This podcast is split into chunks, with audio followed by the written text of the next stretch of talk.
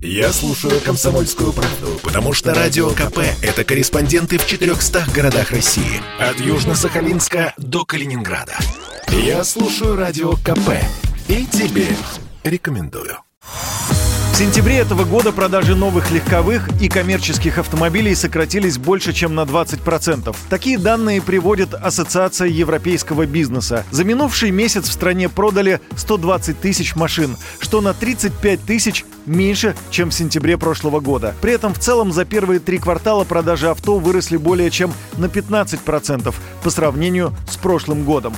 Спрос остается высоким, только насытить его нечем, говорят эксперты. Более того, цены на автомобили растут. Лишь за один месяц машины в России подорожали на 200 тысяч рублей. Новое подорожание произошло с октября. Дороже стали сразу 20 моделей. Это привело к тому, что средний ценник нового автомобиля в России перевалил за 2 миллиона 150 тысяч рублей, рассказал директор агентства «Автостат» Сергей Удалов задал динамику этого март прошлого года, когда достаточно серьезно вырос курс валют, и покупатели пошли в автосалоны покупать автомобили. Затем тут же в апреле, мае, июне последовало закрытие автосалонов, локдаун из-за коронавируса. Те, кто не успел купить автомобиль, когда за вот эти месяцы, они пошли в салоны в надежде на то, чтобы купить автомобили по старым рублевым ценам а, буквально летом. с тех пор а, как бы цены начали расти. Еще достаточно достаточно серьезно наложился на вот эту историю с э, ростом курса валют, дефицит, который образовался из-за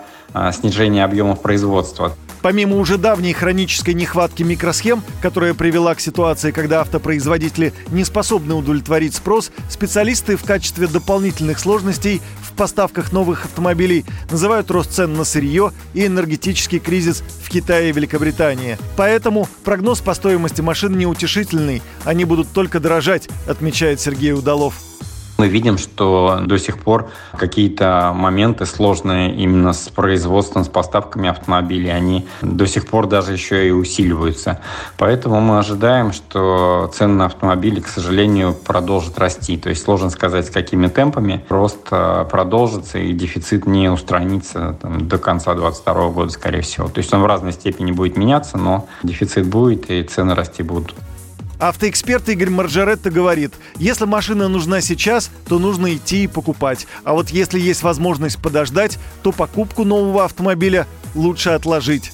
Из-за недостатка машин э, Просто вы можете не найти то, что вам нужно, а то, что вам, может быть, понравится, есть у дилера. Они, воспользуясь дефицитом, сейчас накручивают на каждый автомобиль огромное количество совершенно бессмысленных э, нескольких дилерских опций. То, что сейчас автомобиль стоит в среднем 2 миллиона, это некая э, рекомендуемая цена производителя. В реальной жизни вы автомобиль стоимостью 2 миллиона, как правило, не найдете. Найдете 2 200, 2 300 и так далее. Накрутки могут составлять до 20% от базовой цены. Это очень противно сложная ситуация. А если не хотите брать такой автомобиль с накрутками, можете заказать, но ждать придется в среднем сейчас дают до 6 месяцев. С 1 октября сразу 9 автопроизводителей подняли цены на автомобили в России. Так подорожали некоторые модели Jeep, Havail, Suzuki, Lexus, Geely, Toyota, UAZ, Mitsubishi и Peugeot. Причем производители не сообщали заранее о намеченном на октябрь повышении цен. В частности, Geely Coolray и Geely Atlas подорожали на 10 тысяч рублей.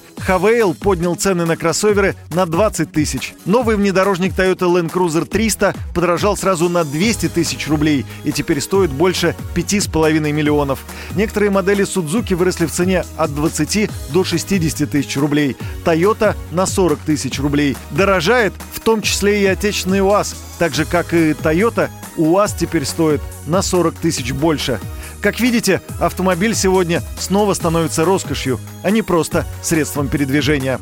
Юрий Кораблев, радио «Комсомольская правда».